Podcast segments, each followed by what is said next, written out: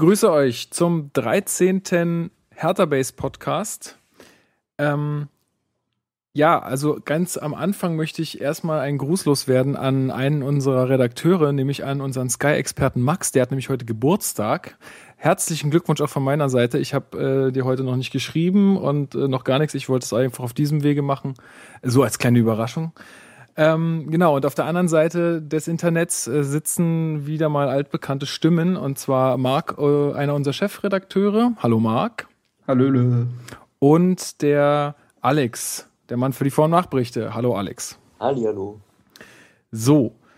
Ähm, ja, genau. Und ich vergesse immer meinen Namen zu sagen. Ist euch das mal aufgefallen? Ich habe noch nie meinen Namen gesagt, so bescheiden wie ich bin. Ja, Ja, also ich, dich halt im Hintergrund. ich ne? bin Lukas. Ja, also falls ihr irgendwelche Beschwerden ähm, an mich richten wollt, dann gerne könnt ihr mich auch gerne persönlich ansprechen. Ja. Jetzt kommen die ganzen Mails. Ich wusste nie, wie, wie der Arsch heißt, aber jetzt, jetzt genau, und los. jetzt, jetzt prasselt's auf mich ein. Mhm. Äh, ja. Wir fangen, also wir wollten heute, wollen heute wie immer quasi das, das äh, Augsburg-Spiel besprechen und ähm, das ist ja bis jetzt auch das Einzige, was in der Rückrunde gelaufen ist, äh, wie ihr alle wissen solltet und ähm, wollten uns nochmal mit ein paar anderen Thematiken auseinandersetzen. Da hatten wir ja auch noch äh, im Facebook-Post äh, dazu aufgerufen, dass ihr uns da ein paar Sachen schreibt. Das haben wir auch wieder alles gelesen und werden da auch wieder drauf eingehen. Ähm, dazu dann aber im weiteren Verlauf der, äh, des Podcasts mehr. Ja, das Spiel gegen Augsburg. Ich habe mir gestern den 90 plus 2 Podcast angehört. Das ist der Bundesliga-Podcast vom Sport 1 FM. Ähm, ja, und der Kommentator des Spiels äh, hat anscheinend nach dem Spiel vergessen, sein Mikro auszumachen. Also das war dann noch live drauf auf der Spur und dann hat er gemeint, was für ein Dreckskick. und jetzt und jetzt an Alex die Frage, hat er damit recht oder äh, wie hast du es denn in der Kurve gesehen? Vielleicht war das auch gar nicht er, das könnte auch ein O-Ton von mir gewesen sein. nee, äh, ja, ich habe es nach dem Abpfiff dann doch auch genauso empfunden. Also ich fand, komischerweise, das ist dann immer so, also die beiden Halbzeiten waren irgendwie für sich so ein bisschen identisch. Also es ging richtig gut los. Ich kann mich dann zum Beispiel erinnern, dass wir ziemlich zu Beginn eine Ecke hatten und dann Weiser da so einen ganz kunstvollen Überlupfer äh, über den Augsburger Gegenspieler gemacht hat und dann den Ball ein bisschen verzogen hat. Ja, der war gar nicht mal so knapp, ey. Das war, Nee, nee. Das war ganz schön. Ja, das, das sah echt gut aus.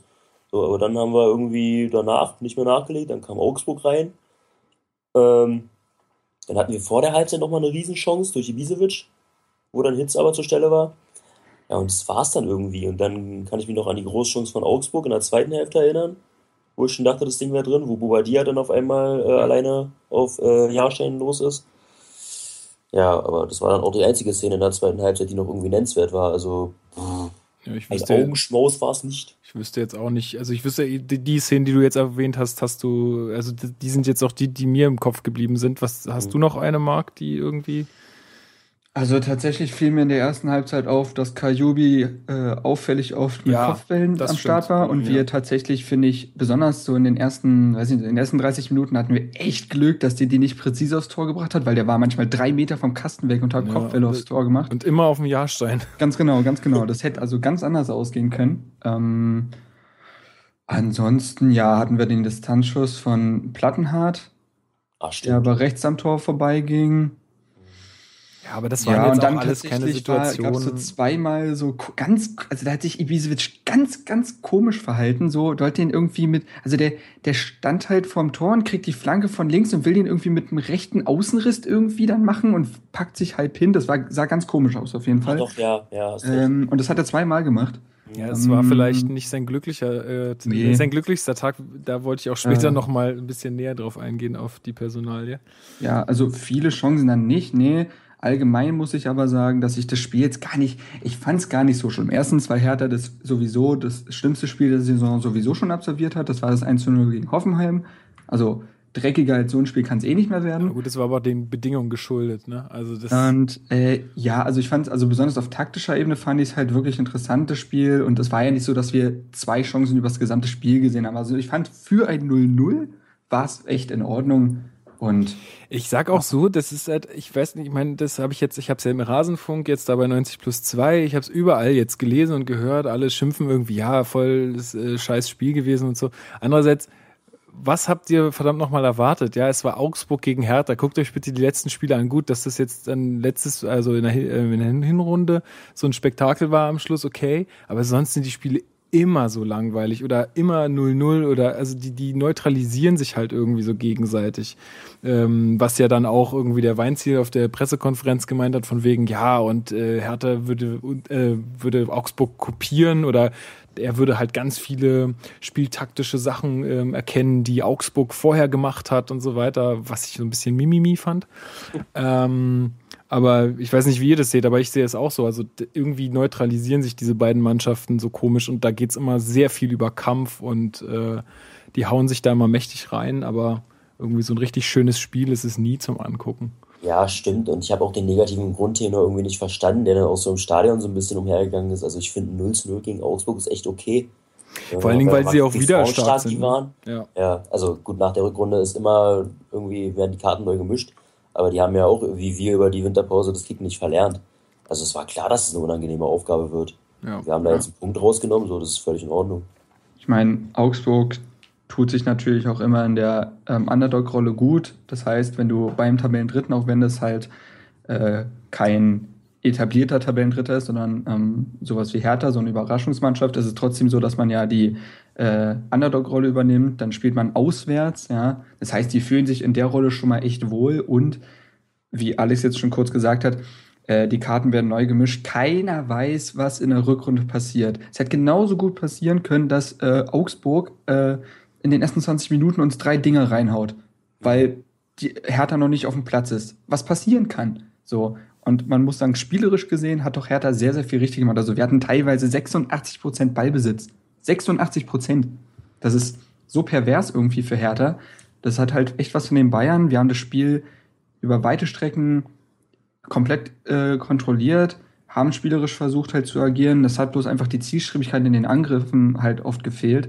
Aber also es war ja kein Grottenkick, besonders Nee, nicht aber- von Hertha. Aber andererseits muss ich auch sagen, ich meine, Augsburg, da muss man auch ehrlich sein, hatte schon die besseren Chancen. Also dieses Ja, Bubadier-Ding, stimmt. da bin ich ja immer noch Ja. überrascht, dass der den nicht reingemacht hat. Also sorry, aber das, das ist ja Todsünde für einen Stürmer.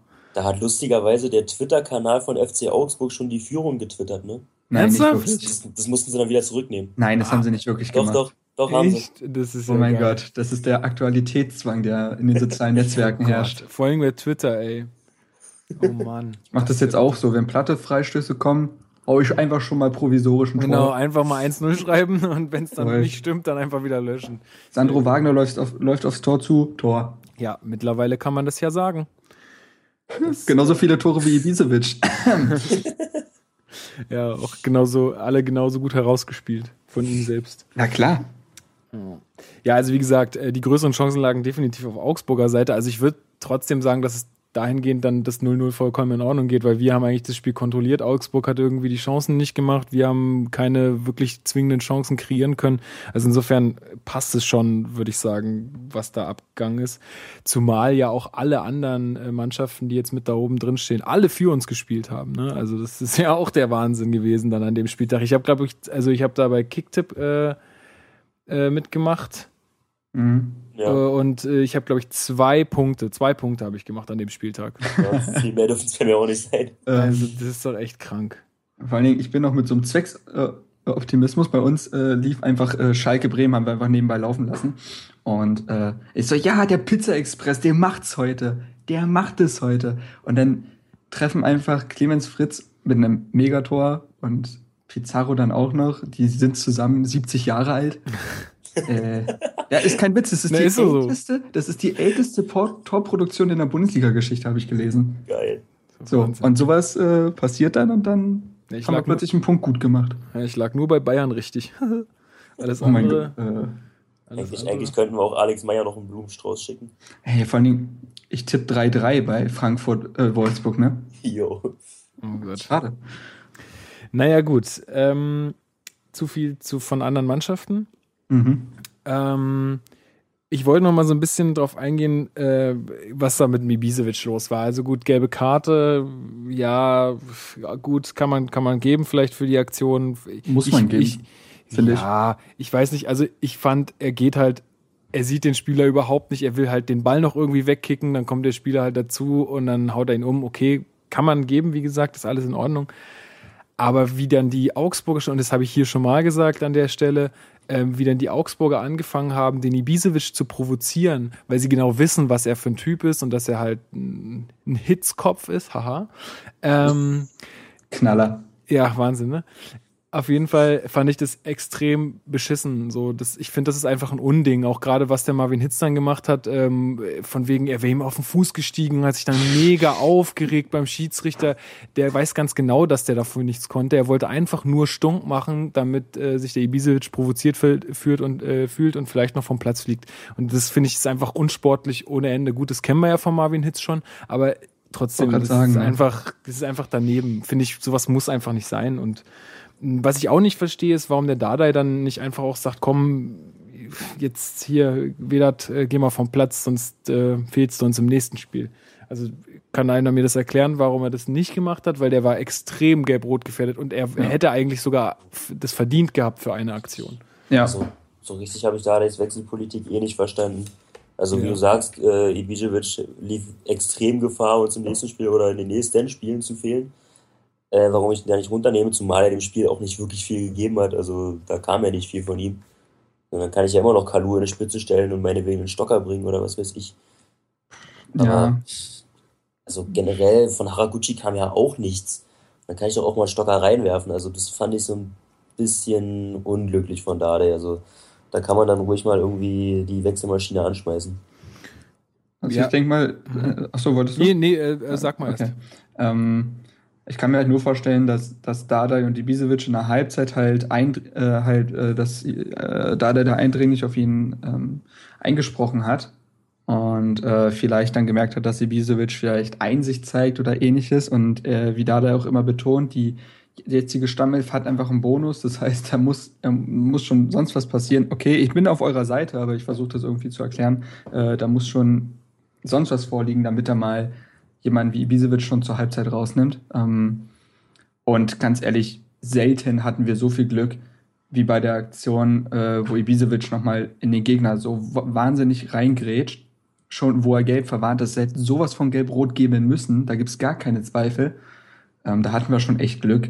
Und ähm, deswegen habe ich es auch nicht verstanden, zumal, wie gesagt, wir auch Offensivkräfte auf dem Platz hatten oder auf der Bank besser gesagt. Und dann hättest du einfach einen Kalu in die Mitte, in den Mittelsturm setzen können und dann packst du halt einen Baumi früher rein oder einen Stocker halt schneller. So. Die Möglichkeiten hatte man ja. Aber gut, ich hab, äh, die Wechselpolitik da, das verstehe ich sehr, sehr selten und da habe ich es auch nicht verstanden. Aber Hat jemand äh, gerafft, warum er Lustig ausgewechselt hat? Konnte der nicht mehr oder was? Ich glaube, was der war los? angeschlagen, oder? Also kann sein, dass ich da jetzt falsch liege, aber ich meine, der wäre nicht ganz Mhm. gewesen. Also das wäre die, wär, dann dachte ich erst so, ja, jetzt auswechseln und oh cool, er nimmt jetzt den Vedat endlich runter und dann geht Lustig auf einmal raus, wie- den er ja eigentlich fast nie auswechselt irgendwie. Mhm. Ähm, das habe ich, also vielleicht wollte er nochmal offensiver irgendwie sein damit, aber ja, so richtig habe ich das nicht kapiert. ja, ich, ich könnte mir vorstellen, dass also ähm, Lustenberger hat ja keinesfalls ein schlechtes Spiel gemacht. Ähm, es war bloß einfach das Problem ist, dass Lustenberger halt tatsächlich kein Typ dafür ist, äh, Dominanzfußball zu spielen. Weil dann kommt er einfach nicht in seine Zweikämpfe und in die Situation, wo er glänzen kann. Das ist einfach nicht sein Spiel. Ähm, und dann wollte er wahrscheinlich einfach nochmal Baumjahren bringen, um nochmal offensive Akzente zu setzen, weil das Problem war, dass die Augsburger ja von der Ordnung und Staffelung her richtig gut waren. Also, die haben ja im Mittelfeld alles vermint mit äh, zweikampfstarken Spielern. Und ähm, da hätte jetzt Baumjohann, weil da Rieder auch als offensiver Spieler fast schon versagt hat in dem Sinne, auch wenn es äh, vielleicht nicht nur an ihm lag, hätte Baumjohann durchaus nochmal Akzente setzen können, die Lustenberger spielerisch einfach nicht drauf hat. Ähm, Also ich konnte den Wechsel schon absolut verstehen. Okay, also war einfach, er wollte ein bisschen offensiver sein. Also. Ganz genau. Äh, was ich die ganze Zeit komisch fand, also ich habe das ja auf Sky gesehen, und der Kommentator meinte die ganze Zeit, äh, Sebastian Langkamp hätte, hätte das Zeichen gegeben, ausgewechselt äh, werden ja, zu wollen. das habe ich So. auch, genau Und das dann- habe ich auch noch und dann, stehen. Und dann ist die ganze, und dann der erste Wechsel ist dann Lustenberger und später geht Darida raus und Stark kommt rein und Langkamp bleibt die ganze Zeit auf dem Feld, wo ich dachte, okay, der, der muss was falsch verstanden haben, weil kein normal denkender Trainer auf dieser Welt sagt sich, ach, der will raus, weil er verletzt ist. Nee, komm, lassen wir. Genau das habe ich Besonders auch bei so einer wichtigen Stütze wie Langkamp machst du das niemals. Ja. Und äh, das muss also irgendwie, muss der das falsch gesehen haben. Also kann ich mir nicht anders erklären. Also Vor wenn allem stand es doch bei Langkamp eh auf der Kippe, ob der überhaupt spielen kann, Genau, oder? das Ja, war ja. ja der Punkt, dass er ja eigentlich angeschlagen war oder es zumindest auf der Kippe stand, dass er spielt und dann dachte ich, okay, das macht schon Sinn, dass er vielleicht anzeigt, okay, es geht doch nicht weiter oder ich bin ich bin platt oder so Mhm. und dass dann überhaupt keine Reaktion kam von Dardai, dass er da irgendwie so drauf geschissen hat. Also, wenn da jemand jetzt mehr weiß äh, von den Hörern, dann äh, bitte auf jeden Fall Nachricht an uns oder in die Kommentare, falls ja, also ich habe auch nur das gehört, was was der Kommentator halt gesagt Ganz hat. genau, ich habe das ja selber gar nicht gesehen, dass er irgendein Zeichen gegeben hat. Das, Ja. da, das war auf keinem der Bilder zu sehen. Also ich, ich kann mir eigentlich nur vorstellen, dass er es falsch verstanden hat, weil, also es, das, auch wenn man in Bezug auf Verletzung bei Hertha, ja, manchmal sehr komische Entscheidungen trifft, kann ich mir das niemals vorstellen, dass man einen angeschlagenen Spieler, der raus will, auf den Platz lässt. Mhm. Ja. Und vor allen Dingen, besonders, besonders der Wechsel, da Rieder gegen Stark wäre dann ein Schlag ins Gesicht von Langkamp gewesen. Eben. Weil du bringst Niklas Stark, aber nicht für Langkamp. Ja. So, das wäre totaler Quatsch gewesen. Also Ja. kann ich mir einfach nicht Ich, vorstellen. stell- ich schätze den Dada ja auch nicht so ein, dass er sich so denkt, so, ja, komm, schaffst du schon. Oder irgendwie so. Also das macht einfach überhaupt keinen Sinn. Der die Kommentator gleich, ja, da muss die Verletzung wieder aufgebrochen sein. Und ich denke, oh Gottes Willen. äh, aber nee, ich glaube, Gottes Willen. glaub, da ist nichts passiert. Ja, gut. Naja, aber dann sind wir uns ja auf jeden Fall einig, dass, ähm, äh, dass das auf jeden Fall jetzt, dass auf keinen Fall schwarz gemalt werden muss äh, nach diesem Spiel. Ich denke, das fällt jeder großen Mannschaft. Man, hat es ja auch an den anderen Mannschaften gesehen. Äh, Auch die anderen äh, Top-Teams, äh, in Anführungsstrichen, habe ich, sage ich jetzt mal, ähm, haben da jetzt auch Federn gelassen, irgendwie bis auf Bayern und Dortmund.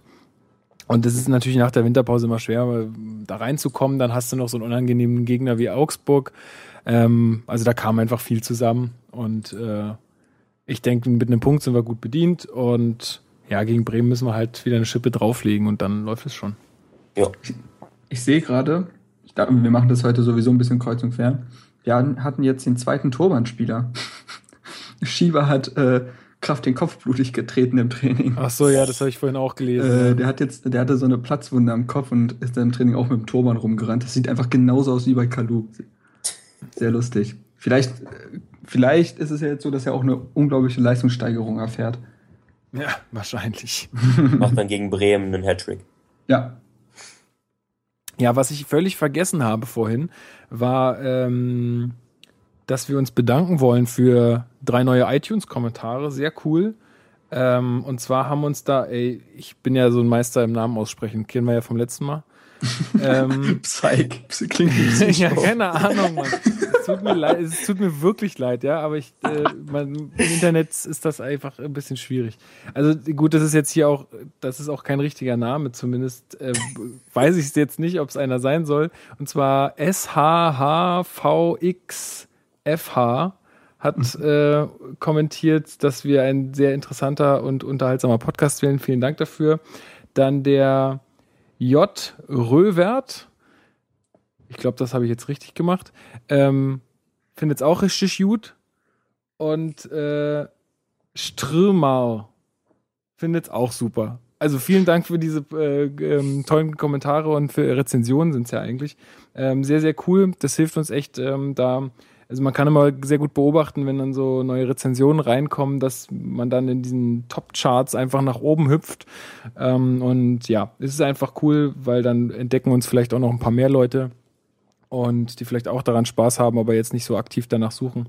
Also wenn ihr Bock habt, da einfach äh, rezensieren. Wir freuen uns jedes Mal und ja, so viel dazu. Das hatte ich einfach nur am Anfang vergessen. Ja, habt ihr sonst noch irgendwas, äh, was ich, äh, was ihr zum Augsburg-Spiel sagen wolltet, loswerden wolltet? Ähm, Also jetzt mal rein Ja. zum Spiel. also zwei Personalien, die halt sehr, sehr gut waren, waren äh, Mitchell Weiser und Per Schellbrett. Mitchell Weiser, muss ich sagen, glaube ich, das, das ist, steht jetzt einfach für mich fest, dass der Rechtsverteidiger bleiben muss. Ähm, Sagt er ja mittlerweile, glaube ich, auch selbst. Ja, also er hat es jetzt selbst halt schon bestätigt, dass er sich da spezialisiert hat oder weiß, dass da seine besten Chancen liegen, auch in Bezug auf eine Nationalmannschaftsnominierung. Ähm, mal sehen, wie das jetzt im Pekarik läuft. Weiß man ja nicht. Aber tatsächlich muss ich sagen, Weiser brutal stark, wie der aus der Tiefe da kommt. Der hat technisch so unglaublich viel drauf, aber kann trotzdem mal die harte Klinge ausfahren. Also ähm, lässt er zwei, drei Gegner stehen und ist bei deren Kontern aber trotzdem wieder auf seiner Position und äh, lässt Kajubi im Zweikampf alt aussehen. Ähm, also fand ich mega stark und Per Schellbrett halt wieder unser Auffangnetz da hinten. Also was der an Bälle erobert und abgefangen hat, das ist, das ist der pure Wahnsinn. Also wenn man mal darauf achtet, was für Grätschen der setzt und Bälle damit abfängt, also musst du schon herausragende Spielintelligenz haben und das jedes Mal sehen zu können und auch richtig zu timen. Ja, richtig zu Ähm, timen vor allem. Also manchmal denke ich mir, hey, wenn der jetzt nur eine Sekunde später Ja, kommt, ganz dann genau, ganz genau. Und was er irgendwie perfektioniert hat, ist dieser Außenrisspass. Schon mal drauf geachtet, Ja, wie der mit, mit dem Außenriss Bälle sch- weiterspielt, aber auch in einer wunderschönen Flugkurve dann. Die kommen auch immer an. Und das ist spielerisch so wertvoll, wenn du das auch kannst und äh, gezielt einsetzt. Also ich schwärme ja quasi jede Woche von Shellbrett, aber das war mal wieder einfach ein richtig gutes Spiel, muss man so sagen. Ähm, zum Thema weiser Rechtsverteidiger fällt mir noch was ein, weil wir das, ähm, als wir den Kader gepostet haben, ganz vermehrt hatten, dass sich welche äh, darüber ja, echauffiert haben, dass äh, Janni Regesel nicht im Kader stand. Ähm, kann ich irgendwo verstehen, weil man natürlich äh, als Berliner immer geneigt ist, gerne äh, Leute aus der eigenen Jugend im Kader zu haben. Aber ich glaube, dass, äh, also ich meine, der Junge ist 19? 19? Ist er 19? 20. 20, 20. mittlerweile Okay. 20. Äh, also gerade erst äh, im, im A-Kader aufgetaucht und aus der äh, Jugend hochgezogen und ich glaube, dass er nicht den Anspruch, noch nicht den Anspruch haben kann, einen gestandenen äh, und verdienten vor allem Spieler wie Peter Pegarik äh, auf die Tribüne zu vertreiben. Also ich glaube, das wäre auch unfair Pegarik gegenüber gewesen, wenn man, wenn man ihn dann nicht mehr in den Kader aufgenommen hätte. Also ist jetzt mein Ja, Empfinden. ja, f- sehe ich absolut auch so. Also ich meine, ich mag den Typen auch und ich finde auch sein Spiel großartig, aber ähm, jetzt muss man also mal ganz äh, locker bleiben. Der ist, wie gesagt, noch jung und der kriegt auch seine Chancen äh, hundertprozentig.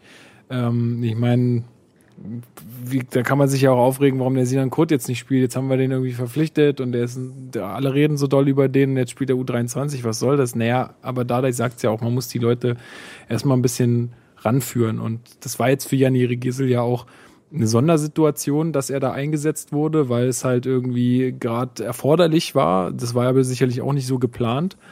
Äh, da hat er halt, wie gesagt, Glück gehabt irgendwo ähm, dass das so zustande kam, die Situation. Und jetzt muss er halt erstmal wieder zurücktreten, weil einfach andere erfahrene Spieler da ähm, ja, ihm jetzt erstmal noch ein bisschen was voraus haben. Aber das, das wird schon noch. Also da sollte, sollten jetzt alle mal die Füße stillhalten und Ja. ähm, seine Zeit wird schon noch kommen, da bin ich mir sicher.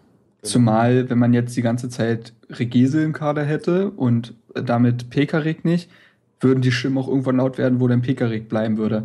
Ja, gut, Also die, aber also die Rückrunde 18 hat, die Rückrunde hat 17 Spiele und da wird jeder auch nochmal seine Chance bekommen. Und Dada ist, glaube ich, jemand, der gute Leistung und eine gute Trainingseinstellung extrem honoriert. Und Regese ist ja nie, überhaupt nicht aus der Welt. Und äh, ich sehe es da genauso wie ihr. Das muss man nicht überbewerten. Und dann wird man sehen, wo der Weg hinführt. Ich kann mir tatsächlich bei ihm sogar vorstellen, dass wenn sich die Rechtsverteidigerposition erstmal nicht entspannt, ähm, also Pekarik wieder gut reinkommt, Weiser dort weiter spielt, dass man auch so an ihn glaubt, dass man es jetzt wie mit zum Beispiel Gersbeck macht, ähm, dass man ihn eventuell sogar ausleihen könnte. Das kann ich mir sehr gut vorstellen, dass ihm so eine ganze Saison in der ersten oder zweiten, ja, wahrscheinlich eher zweite Liga, extrem gut tun würde und ihn weiterbringen würde. Und ich glaube, das wäre tatsächlich ein Modell, was ich mir bei ihm sehr gut vorstellen könnte, weil natürlich wäre es Quatsch, ihm einen Profivertrag zu geben und dann doch in der U23 die ganze Zeit einzusetzen. Also ähm, ja, für die Rückrunde wird das, denke ich mal, alles gut laufen und über, äh, darüber hinaus gesehen, nachhaltig gesehen, wird man halt sehen, wo es mit ihm halt hingeht. Ähm, ja, Braucht Darmstadt auch einen Rechtsverteidiger? Äh, äh, äh, ja, ich, Bald ich, können wir Fanfreundschaft schließen. Das ist eh dann Ja, letztens 2. auch, äh, auch letztens, ähm, schreibe ja mal mit jemandem äh, von den äh, Darmstädtern bei Twitter, Exillilie, äh, falls er hier auch zuhört, ähm, habe ich bei Rasenfunk kennengelernt, da waren wir zusammen zu Gast. Und der fragt auch manchmal so, ey, wie sieht's denn mit Ronny aus oder wie sieht's mit Vandenberg aus? Sind das denn nicht so Spieler für uns? Und besonders bei Vandenberg muss ich sagen, nee. tatsächlich tatsächlich wäre das qualitativ gesehen keine wirklich Verbesserung zu Fabian Holland. Naja. Ja. Ja, gut, eine Sache müssen wir auf jeden Fall noch ansprechen, auch wenn wir es irgendwie schon ähm, ein paar Mal besprochen haben hier im Podcast. Ähm, was ich schon sehr, sehr traurig fand, äh, ist, dass einfach wirklich nur 35.000 Zuschauer ähm, zum Rückrundenauftakt ähm, der Bundesliga-Rückrunde irgendwie wa da waren. Ich meine, wir sind momentan Dritter. Wir spielen eine Saison, die wir seit Jahren nicht gesehen haben. Das ist irgendwie eine gefühlte Harmonie da und ich meine, ja, das Wetter ist scheiße, okay, aber ganz ehrlich, das kann es doch nicht sein. In Berlin, Brandenburg müssen sich doch 40, 50.000 Leute finden, die zu Hertha gehen wollen. Also ganz ehrlich, ich habe dafür überhaupt kein Verständnis. Also ich meine, lasst uns mal bitte ein bisschen die Gründe analysieren, warum das jetzt der Fall ist. Also ich meine, das kann doch nicht nur am Wetter liegen. Ja, Also, möchtest du, Alex? Mhm, Ja, also mir, ja, ich muss da echt aufpassen, dass ich, dass ich da jetzt nicht irgendwie äh, überemotional werde, weil mich, mich regt das auch seit, seit Jahren auf. Und bei mir ist es tatsächlich mittlerweile schon so, ich stehe dann äh, im Stadion und guck dann schon äh, ab 20 oder ab 30 Minuten vor Anpfiff, ob sich jetzt die Ränge noch füllen oder ob das so trist bleibt. Weil das, das sieht auch einfach furchtbar eintönig und, und einfach traurig aus, wenn du da in einem 75.000 Stadion stehst und dann kommen da 30, 40.000 Leute, wie du sagst, zu einem Drittplatzierten. Also was, was wäre denn, wenn wir nicht da oben stehen würden? Ja, Das, eben. äh, Also ich also- meine, ich kann es ja nachvollziehen, dass wenn man in der zweiten Liga irgendwo rumdümpelt, dass dann halt keiner kommt. Ich, Ja. das kann ich, das kann ich irgendwo nachvollziehen, ja. Oder dass man, wenn man halt irgendwie Tabellenletzter ist oder so und keinen attraktiven Fußball spielt, dass man dann halt das Stadion nicht füllt. Das sind ja alles Dinge, die ich verstehen kann. Aber ich kann es nicht verstehen, wenn man halt einen guten Fußball spielt, wie Jahre nicht mehr, dritter Platz hinter Dortmund und Bayern ist, ähm, und das ist Stadion gegen Augsburg, ähm, die ja nun auch, ich meine, gut, die stehen jetzt halt in der Tabelle nicht so wahnsinnig gut da, sind aber trotzdem Europa League-Teilnehmer. äh, und wie man da einfach das Stadion nicht, nicht voller bekommt. Also, wo liegen da die Gründe? Ich meine, ich, ich, ich will jetzt dich auch Marc da gar nicht angreifen oder so, ähm, weil ich meine, du wohnst auch in Berlin, warst bis jetzt auch nicht da. Ich weiß, dass du halt einfach ein besseres Blick auch aufs Spiel hast und so, wenn, wenn, wenn du das halt im Fernsehen guckst und so weiter. Ähm, aber ich kann das, also ich kann das irgendwie, ich, wenn ich in Berlin leben würde, ich wäre auf jeden Fall bei jedem Heimspiel dabei. So, das, das, also wenn ich jetzt ein richtiger Fan bin, gibt es zu wenig richtige Fans in Berlin? Ja, also, Oder was, woran liegt es, ja? also bei mir persönlich ist es tatsächlich so, also ich war ja jetzt äh, schon beim, ein, bei einigen Spielen, so ist ja nicht. Also ja, das ist schon klar. eine, Hand, eine Handvoll kriege ich da schon zusammen tatsächlich. Ähm, Ding ist bloß, bei mir, also ich erstmal von mir, ich, danach komme ich äh, ne, äh, dazu. Ähm, bei mir ist tatsächlich so, dass gefühlt alle, die hingehen, so jetzt zum Beispiel ein Dauerkartenbesitzer, sind in der Ostkurve. So. Und ich, ich war selber schon in der Ostkurve und das ist stimmungstechnisch absolut geil. Ich war da schon mehrere Male, das ist super cool. Da, da, da sage ich gar nichts gegen. Es ist bloß für, wie du schon gesagt hast, für meine Sichtweise teilweise echt schwierig. Also es klingt blöd vielleicht, aber ich habe ja mittlerweile so einen kleinen, in dem Sinne journalistischen Auftrag zu erfüllen mit der ja, ja, das, das verstehe ich Und das kriege ich aus der, aus der Ostkurvensicht kriege ich nicht gebacken. Schaffe ich nicht. Ist nicht drin. Ähm, Ja, vor allen Dingen, wenn man ja dann alle- auch mitmachen, also ich meine, das ist ja klar, ne? Ja, du willst ja und- dann auch Mitstimmung machen. Ganz genau. Und momentan ist es bei mir tatsächlich irgendwie so, dass, dass alle, die zu Hertha gehen, eine Dauerkarte in der Ostkurve haben und keine Sau geht mit mir zum Beispiel in die Gegentribüne oder so. Mhm. Und ich habe keinen Bock, alleine hinzugehen. Wirklich nicht. Also Ja, gut, das, okay, dann, macht Stadion, auch, dann macht Stadion auch einfach keinen Spaß. Also würde Alex zum Beispiel eine Dauerkarte, weiß ich nicht, halt Gegentribüne haben, da wäre ich sofort da. Gar kein Ding. Aber Ostkurve ist halt scheiße für mich. Also, Ähm, falls das jetzt hier jemand Offizielles äh, von Hertha BSC hört, bitte, genau. wir bräuchten ähm, eine Dauerkarte, möglichst kostenlos Ja, äh, für, ja. für Marc, damit er von äh, der Haupt- oder Gegentribüne das Spiel Ganz ordentlich verfolgen kann. Korrekt. Sie, ihr könnt euch einfach bei uns auf der Homepage melden. Ähm, wie ist die E-Mail-Adresse? Ähm, Äh, Mail at, nee, Mail at Das ist super, wir kennen unsere eigene E-Mail-Adresse. Das ist, der, Oh ist Gott. hervorragend. die benutzt immer Marcel, deswegen. Ich weiß, Marcel wird uns schlagen. ey, wenn nicht, äh, einfach an mich persönlich m.schitzki.web.de. Genau. Zack. Genau. So, Wenn es keine Facebook- Umstände macht, dann auch noch, dann auch noch irgendwie so ein, so ein äh, Tisch mit so einem Schreibblock, damit er sich Notizen für die einzelnen. Ganz genau. Ich könnte so natürlich gleich äh, zu der Tribüne der Medienvertreter, aber gemacht, wir gemacht. mal, genau, wir wollen mal langsam Ähm, anfangen. Nein, also und jetzt äh, der Bogen zu generell Berlin und Hertha. Es gibt mehrere Gründe. Also auf das Spiel speziell bezogen tatsächlich glaube ich wirklich, dass die äh, Witterung, Witterungsbedingungen nicht optimal waren für einen Stadiongang. Ähm, Ja, aber in anderen der Städten, Gegner- sich doch der Geg- auch 80.000. ja, ja, aber ich bin da noch nicht fertig. Ähm, äh, der Gegner FC Augsburg ist nicht das attraktivste Los. Also ich glaube, gegen, weiß ich nicht, Leverkusen wären noch mal 10.000, 15.000 mehr da gewesen. Ja, nee, Ähm, eben ja nicht. Ja, doch, da waren ja schon genug. Gegen Da, Leverkusen waren es 42.000. sind immerhin 7.000 mehr als jetzt, oder? Egal, ist ja auch egal, auf jeden Fall. Und im, das Ding ist, in Berlin ist Hertha einfach nur eine Attraktion von vielen. Ja? Während in Hannover es nur Hannover 96 gibt, gibt es in Berlin alle anderen Sportvereine. Es gibt alle möglichen Wochenendsattraktionen für Familien. Ähm, oder auch die Partyszene oder sonst was. Das Ding ist auch, dass in Berlin extrem viele zugezogene Menschen leben, die gar keinen Bezug zu Hertha haben. Es gibt sowas wie Hannover 96 Bars in Berlin.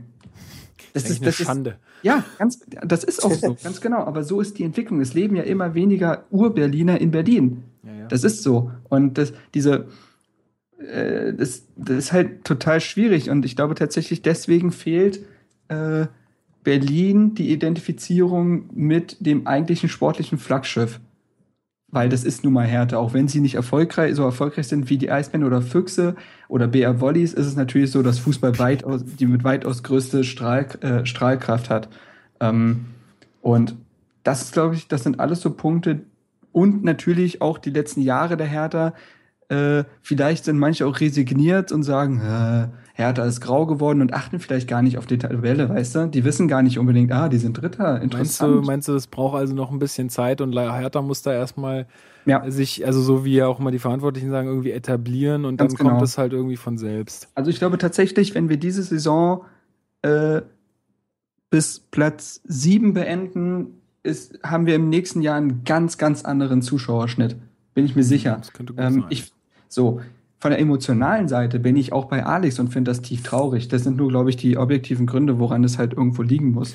Ich hätte, würde Ähm. ich würde noch eine andere These aufstellen. Also ich habe jetzt letztens, ähm, ich weiß gar nicht, in welchem Podcast es war. Ich glaube, das war der Online Marketing Rockstars Podcast. Da war Wie viele Podcasts hörst du eigentlich? ja, ich habe ein bisschen Zeit äh, manchmal. Auf Arbeit nichts zu tun. Das ist Quatsch. Der, der liegt da so, so scheintot in der Ecke. Das ist Quatsch. ähm, nee, aber da war Christoph Metzelder zu Gast ähm, und hat so ein bisschen über die Vermarktung von Fußball gesprochen und ähm, da ging es auch so ein bisschen darum, dass natürlich jetzt durch diesen neuen TV-Vertrag und dann werden irgendwie noch mehr Spielzeiten ähm, aufgemacht an einem Spieltag und irgendwie wird's dem wird's dem Zuschauer, der zu Hause auf der Couch sitzt, wird irgendwie alles angenehm und äh, schön gemacht irgendwie. Ja, man kann äh, gemütlich irgendwie Fußball gucken, aber irgendwie das Stadion, also dafür, dafür wird halt total wenig getan, dass man halt ins Stadion geht und sich wohlfühlt und also ich, ich finde, das ist so ein bisschen, also ich wollte jetzt einfach nur die Frage an euch stellen, glaubt ihr auch, dass es halt irgendwie dadurch, dass, dass man die Spiele immer mehr äh, auch am Fernseher verfolgen kann und so, dass dadurch einfach so das, ja, dass die Leute sich sagen, ja, mein Gott, dann gucke ich es halt lieber zu Hause auf der Couch, da muss ich mich nicht wegbewegen und äh, das ist mir dann lieber. Oder also dass, dass das quasi auch ein, mit ein Grund sein könnte, dass das, weil ich meine, du guckt euch mal früher, ja, also ich meine, früher, das ist jetzt aus ganz alten Zeiten, da gab es mich auch noch nicht, aber da sind die Leute ja zu, weiß ich nicht, Regionalliga oder weiß weiß ich, wie das früher hieß, gerannt, ja. Und da waren die, da waren sogar solche Spiele proppenvoll, weil es einfach das noch nicht im Fernsehen gab. Und da waren den, da war den, den Leuten das Wetter auch scheißegal. Ja. Also Ja, aber- das, das kann irgendwie, also ich weiß nicht, Wetter ist keine Ausrede, sorry Leute, aber das ist keine Ausrede. Könnte, könnte vielleicht ein Teilaspekt sein. Ähm, aber nun haben wir die Entwicklung ja nicht erst seit fünf Jahren. Also äh, Sky und Premiere und so weiter gibt's ja nun schon Ewigkeiten. Äh, von daher macht es vielleicht so ein paar Prozentpünktchen aus, für die, die da nicht ins Stadion gehen, aber also seien wir mal ehrlich, wer einmal im Stadion war, äh, der, der weiß ja, was er daran hat. Und der weiß, dass das ein ganz anderes Erlebnis ist, ob du jetzt das Spiel zu Hause guckst oder äh, ob du im Stadion bist und die Stimmung erlebst. So klar gibt's dann halt, es gibt halt diejenigen, äh, die, die das dann zu Hause äh, angenehmer finden, was ja auch völlig in Ordnung ist. Aber die finden es dann immer angenehmer und die finden es nicht erst seit den letzten drei Jahren angenehmer. Ja, das stimmt schon. Ja, möglicherweise ist es auch so, dass, dass vielleicht auch der Anfahrtsweg in Berlin natürlich auch so eine Sache ist. Ne? Also ich sag mal, jetzt irgendwo in Wolfsburg mal zum Stadion zu fahren, ist, denke ich, äh, nicht so ein Zeitaufwand wie, wie in Berlin. Also ich meine, wenn Ja. du jetzt irgendwo, keine Ahnung, kommst vielleicht aus Köpenick, bist Hertha-Fan. Ja, ähm, ja, genau. Der, der, der eine Hertha-Fan aus Köpenick. Ähm, ja, schönen Gruß. Ähm, dann, dann, dann da bist du halt echt mal, weiß ich nicht, wie lange unterwegs, bestimmt Es drei ist Stunden. tats- hin Ist tatsächlich zurück, so. ne? Diese, das Stadion liegt nicht zentral. Das, da hast du recht. Also auch, also ich habe letztens so einen ähm, Bericht gesehen über Atletico Bilbao. Ähm, war total interessant und da haben sie halt auch gezeigt, das Stadion ist perfekt in der Stadtmitte.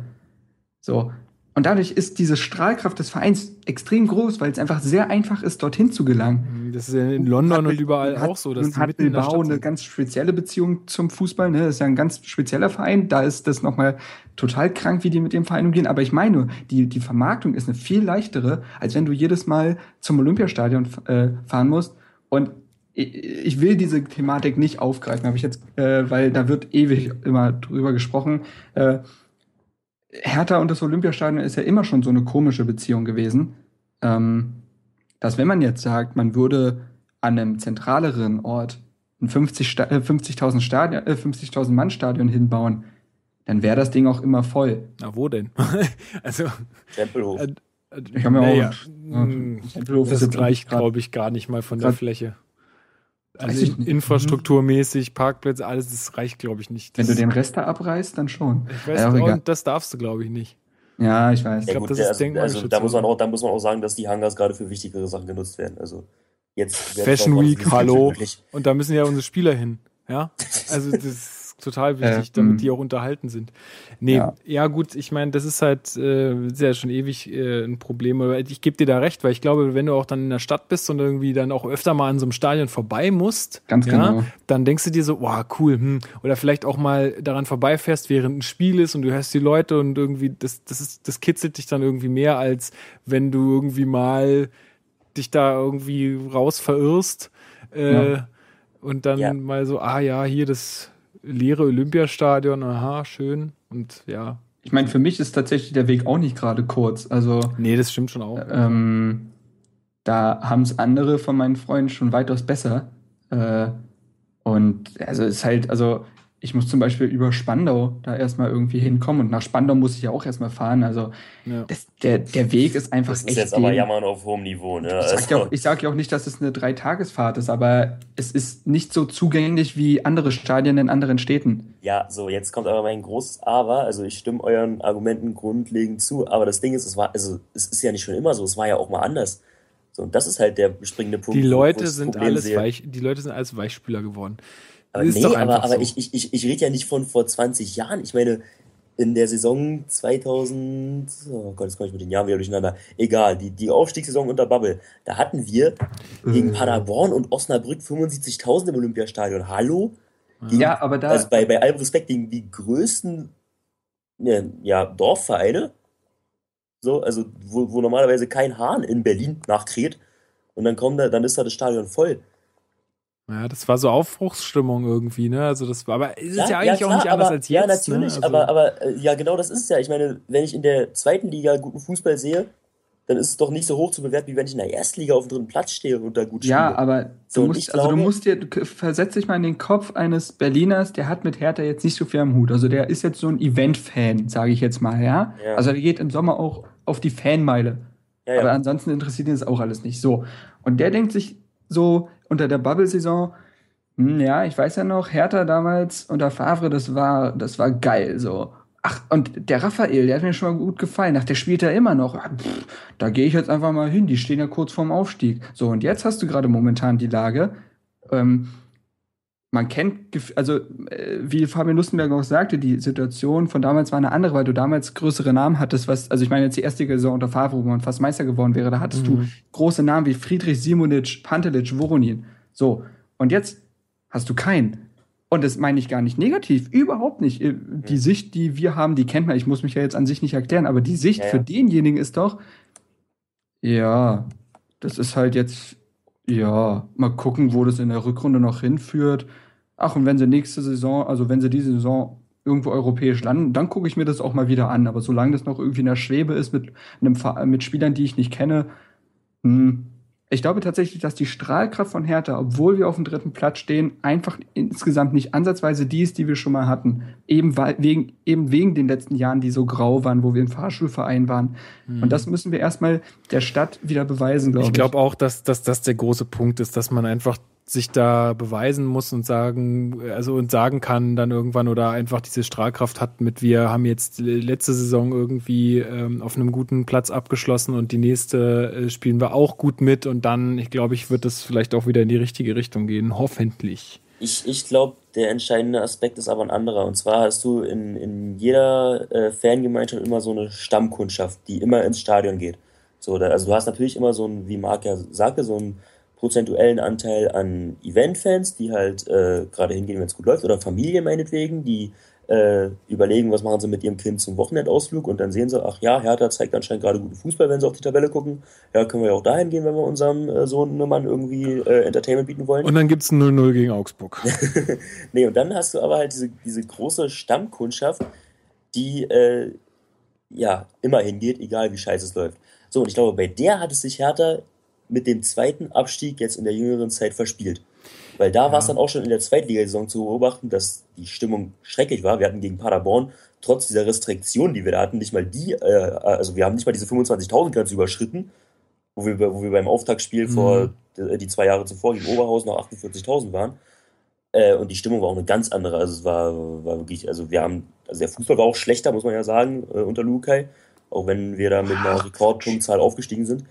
Äh, aber die Stimmung im Stadion war, war grottig in der Zweitligasaison. So, also äh, gegen Sandhausen, wo wir dann den Aufstieg äh, klar machen konnten und dann final gemacht haben, da waren es dann irgendwie 52.000 im Stadion. Ja, aber denkst, das war ja auch, das war ja auch eine Saison, wo die Leute Hertha halt schon satt hatten. Das Ja, genau, das meine ich ja, das meine ich ja. Und dieser zweite Abstieg hat dann einfach diese Kernkundschaft, glaube ich, verprellt. Und Ja, da, ganz genau. da gebe ich euch jetzt recht, da müssen wir uns jetzt diesen Kredit wieder, den wir verspielt haben, wieder zurückarbeiten und äh, zusehen, dass wir das irgendwie schaffen. Zumal, Aber, ganz kurz noch, Ja. was ich halt total schade finde, wir wollen uns immer auf eine Stufe mit den ganzen Traditionsvereinen stellen, mit Hamburg, Schalke und so weiter. Aber das ist eben das, was mich so brutal ärgert. Also, ich meine, von meinem Selbstverständnis her und von unserem sind wir ein Traditionsverein. Aber wenn wir uns dann mit dem HSV auf eine Stufe stellen wollen, da gehen die Leute auch hin, wenn es scheiße läuft. Und da läuft es seit drei Jahren scheiße. Und das Ja. Stadion ist trotzdem voll. Aber da ist es halt, das ist, passt jetzt ganz gut zu dem, was ich sagen wollte. Ich glaube, das äh, äh, reine Potenzial von Leuten, die wirklich zu solchen Fans werden können, oder also die Entscheidung fällt einfach in Berlin, wie Marc schon am Anfang sagte, einfach schwerer, weil es gibt die Eisbären, die die ganze Zeit gut mitspielen, es gibt die Füchse, es gibt halt einfach so viele andere Sportarten. In Hamburg wo- gibt's nicht mal mehr den Handballverein. Eben, also ich meine, der war schon auch, gut. ich meine, die haben es halt verkackt finanziell, aber ähm, ich meine, in anderen Städten oder in Dortmund, sag mir noch eine Mannschaft aus Dortmund, die du sonst noch kennst. Da ist nichts, da ist nur der Ja, Fußball. den, den Ruhrpott musst du da sowieso ausgrenzen. Die- Da der Gut, ja ganz dann. Sachen, ja gut, nach München. Ja, nee, sagen. nein. Aber habt du ja weißt, was recht, ich ihr habt meine, ja? Ja, klar, ja. Also da ist das Potenzial einfach schon mal geringer, weil es einfach so viel andere Auswahl gibt. Das ist, denke ich, auch noch so ein Faktor. Ja, klar, aber es Den man immer frustriert mich halt so sehr. Ja, natürlich, mich auch. Aber du kannst jetzt auch niemandem äh, sagen, ey, du bist scheiße, weil du zu den Füchsen gehst. Ich meine, Handball ist ein geiler Quatsch. Sport, so. Das, nee, Ja, ich will dir das gar nicht unterstellen, dass du es sagst, sondern ich Ja. sag nur, das kann man jetzt auch nicht, kann man jetzt auch nicht verlangen von den Leuten, so. Man muss einfach hinkriegen, dass Hertha jetzt äh, konstant so gute Leistung abliefert wie jetzt, sodass die Leute wieder richtig Bock drauf haben. Und dann vielleicht auch mal ähm, eine Phase ertragen, wo es dann einfach nicht so gut läuft. Das, ich meine, irgendwann fühlst du dich ja so einem Verein auch äh, irgendwie verbunden, ja. Also ich meine, sowas braucht halt ein paar Jahre. Das geht jetzt nicht von heute auf morgen. Ähm, und äh, dann bist du halt auch so weit, dass du halt auch mal sagst, ey, komm, scheiß drauf, wir spielen jetzt zweite Liga, ich fahre trotzdem mit einer Aue. So. Ja. Also, Also vor allen Dingen ähm, kurz zum HSV muss ich sagen, also ich bin jetzt schon einige Male tatsächlich im Stadion dort gewesen ähm, und so, was ich jetzt immer gesehen habe, ich saß auch äh, recht verschieden jedes Mal, ähm, das Bild der Fans oder die, also der, der typische Fan des HSV ist halt auch wirklich alt. Es ist kein Witz, aber das, Das sind stimmt. die Leute, die kommen aus den Meisterschaftszeiten und die bringen dann zum Beispiel ihren, ihren Sohn mit. Und, und das ist, also in Berlin, muss ich sagen, finde ich unser Publikum jetzt nicht wirklich, also klar, es ist, also ich finde unser Publikum sehr, sehr durchgemischt, was ja positiv ist. So. Und beim HSV hast du einfach noch die 50, äh, erst, auch das ist so ein Punkt, da passen 25.000 weniger rein. Ähm, und 15.000 meine ich. 15? Sind 60.000? Ja, Ist also- auch egal. Oder auf jeden Fall passen da weniger rein. Und ähm, das sind halt wirklich die, die haben seit 30 Jahren da eine Dauerkarte so. Und die gehen halt immer noch hin und schleppen dann zum Beispiel ihren Neffen oder ihren Sohn mit rein. so. Und äh, da ist das Bild des Fans ein ganz anderes. Die, die schwelgen halt immer noch in der Vergangenheit und gehen jetzt hin, weil sie halt hingehen. So. Und in Berlin war es schon immer so, dass, dass der Zuschauerschnitt vom Erfolg des Vereins abhängig war.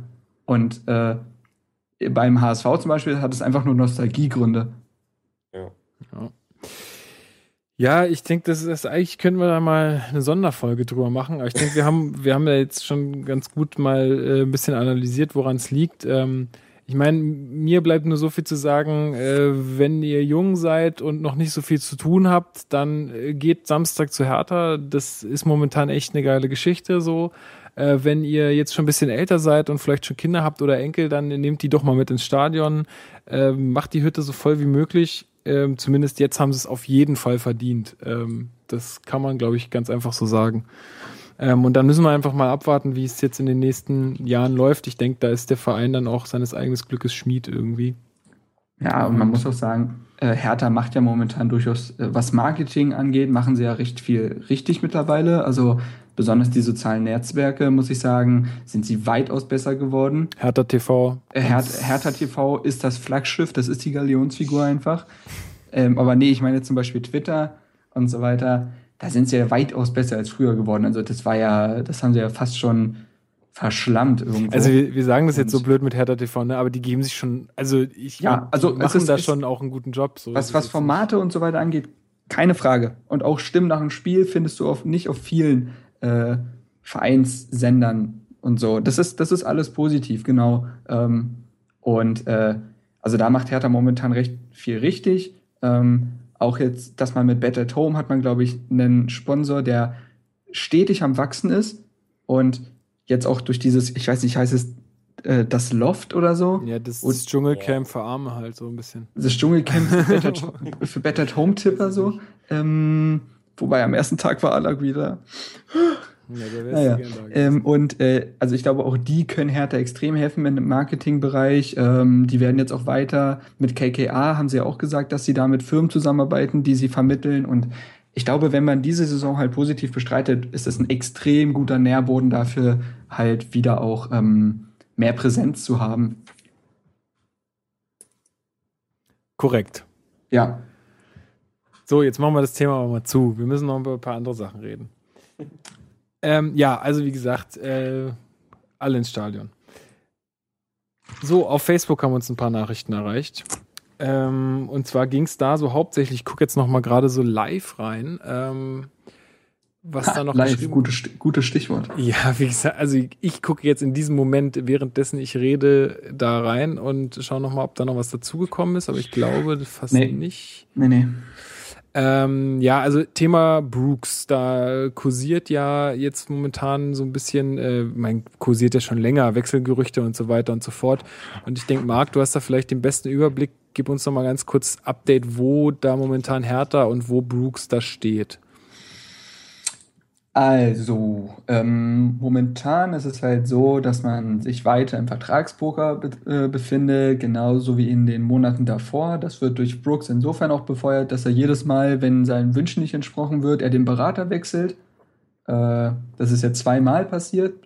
Und das set resettet die Verhandlung natürlich jedes Mal. Der, der wechselt so oft, so oft den Berater, bis er den gefunden hat, der seiner Meinung entspricht. Dann ist es auch kein Berater mehr. Der sollte einfach den von Ronny nehmen, denn den, den, den Kerl liebe ich einfach. Das ist der beste Berater aller Wie Zeiten. heißt der? Ich, den Namen kenne ich sogar. Lamberti? Äh, nee, wie heißt ja. der? Lambert, ja. Lamberti, ja. Der ist, der ist unglaublich großartig. Egal. So. Und jetzt ist es halt so, dass man, dass er in dieser Berateragentur äh, von Roger Wittmann ist. Das ist der größte Berater Deutschlands. Er ist, der, der hat gefühlt alle unter Vertrag. So. Und das momentane Angebot ist halt, dass Brooks erstmal halt ordentlich verdient. Also mehr als eine Million wird er dann verdienen. Das ist zum Beispiel mehr als Shellbrett momentan, der 800.000 verdient, so als Maßstab. Ähm, und man weiß natürlich nicht, wie viel darüber liegt. Und man, es ist jetzt so, dass die Seite von Brooks sich eine Ausstiegsklausel ähm, einbauen lassen möchte. Das heißt, wenn ein Club aus England anfragt, dass da man eine feste Ablöse im Vertrag stehen hat. So. Wie hoch die ist, das kann ja keiner sagen. Darüber wird natürlich nicht gesprochen. Ähm, Was kursiert so 20 Millionen irgendwie. Ja, drunter darf das ja eigentlich auch nicht liegen, weil dann braucht man auch keine nicht aus England. Ja, braucht man noch keine Klausel einbauen, weißt du, da, dann ist es ja keine Hürde. So.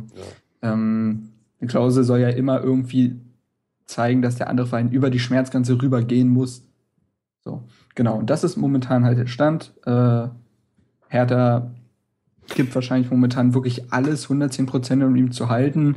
Und äh, ich glaube, auch ohne Ausstiegsklausel kannst du auch im heutigen Fußballgeschäft so einen jungen, talentierten Spieler wie Brooks, der, glaube ich, auch tatsächlich sehr gut vermarktet werden kann als US-Nationalspieler, ähm, kannst du anders, kannst du solche Spieler gar nicht mehr halten. Das ist, wird bei Mitchell Weiser, der hat eine Ausstiegsklausel von sieben Millionen und das ist bei allen jungen Spielern momentan einfach so. Und äh, ja, besonders bei Hertha, der irgendwo als Sprungbrett gilt und nicht als Verein, wo man sich längerfristig dann vielleicht bindet, ähm, geht das gar nicht anders. Ja, also ich, ich fände es total geil, wenn er jetzt sagt, okay, pass mal auf, wir setzen einen neuen Vertrag auf, ich verlängere hier, wir bauen aber so eine Klausel ein, einfach, dass wenn wirklich jemand kommt und aus England, weil die können das zahlen, die können, wenn sie wollen, dann äh, kriegt ihr viel Kohle und ich kann endlich meinen Traum verwirklichen und äh, mir in England Tattoos stechen lassen oder äh, spielen dort. Ja, also das, das wäre nicht so die. Eigentlich geht's um die Tattoos.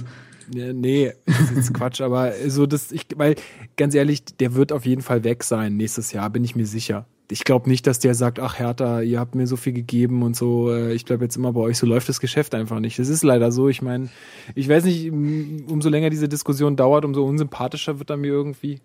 Und äh, meinetwegen soll er halt gehen, aber er soll halt ein bisschen Kohle da lassen. So. Und das muss man jetzt halt irgendwie, finde ich, irgendwie schauen, dass man das halt gut auf die Reihe kriegt, dass halt für beide Seiten das irgendwie auch lukrativ ist dann.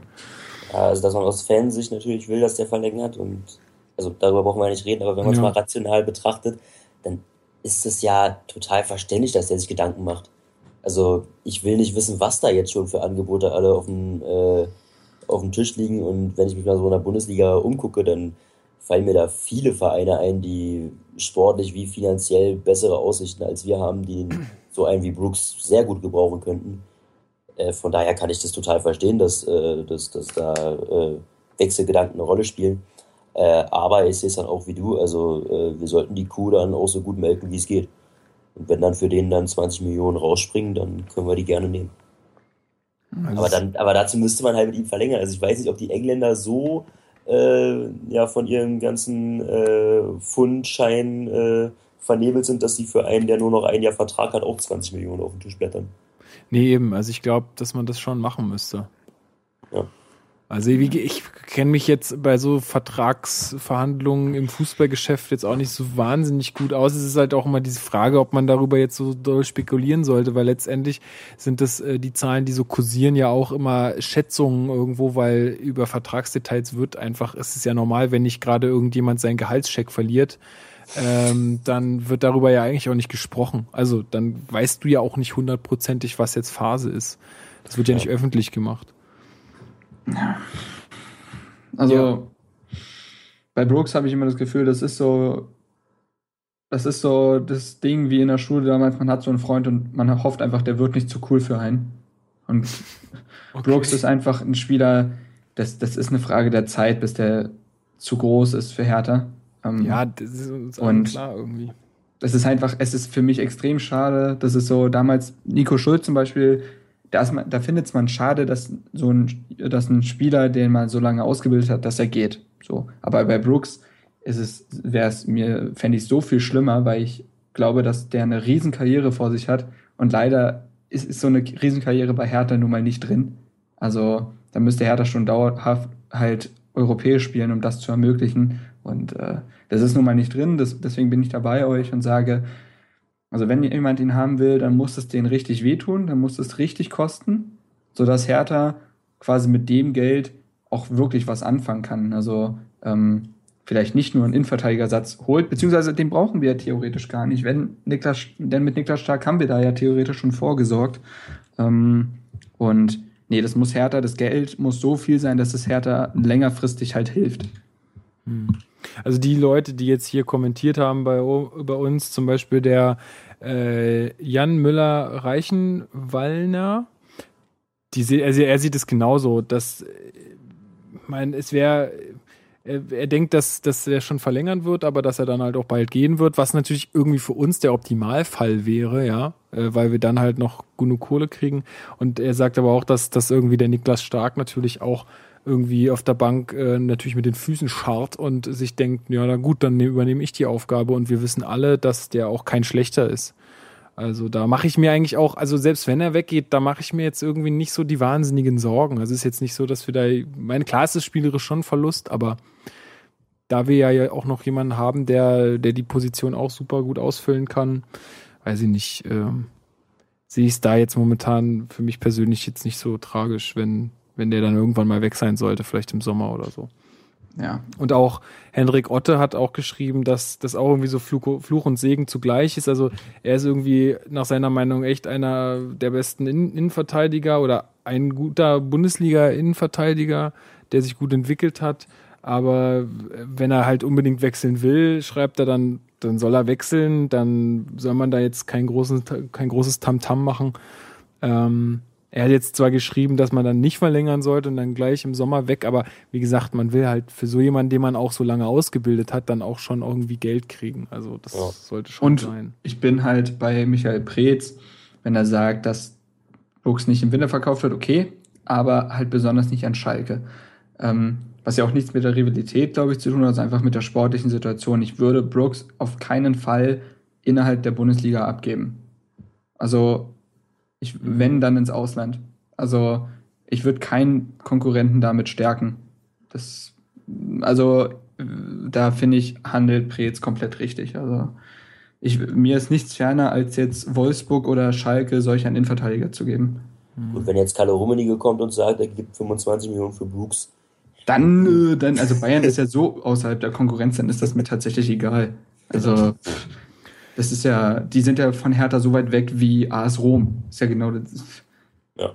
Also, Also Florian hat hier auch nochmal geschrieben, äh, er, oder er fragt, ob, ob man alles tun sollte, um ihn zu halten oder halt quasi ihn verkaufen sollte und das Geld neu investieren sollte. Und da bin ich ganz klar dafür, dass man halt, wie gesagt, haben wir jetzt ja schon häufig gesagt, ähm, das Geld irgendwie so so viel wie möglich rauspressen und dann dafür halt einfach noch einen guten, guten Innenverteidiger kaufen. Das sollte ja jetzt auch nicht so schwer sein. Ich meine, das hat Preetz ja auch bewiesen, dass er jetzt irgendwie gute junge Leute auch irgendwie nach Berlin lenken kann. Das soll er mal sch schleunigst wiederholen dann. Ja. Ja. Aber ich denke, also ich weiß nicht, ich wollte jetzt dazu noch was sagen. Ich finde, das ist also ich meine, am Ende kann man nichts ändern. Wenn er weg will, dann ist er weg. Das äh, ich, müßig darüber zu reden dann irgendwie. Ich, ich finde es auch Ja. schade, aber mein Gott.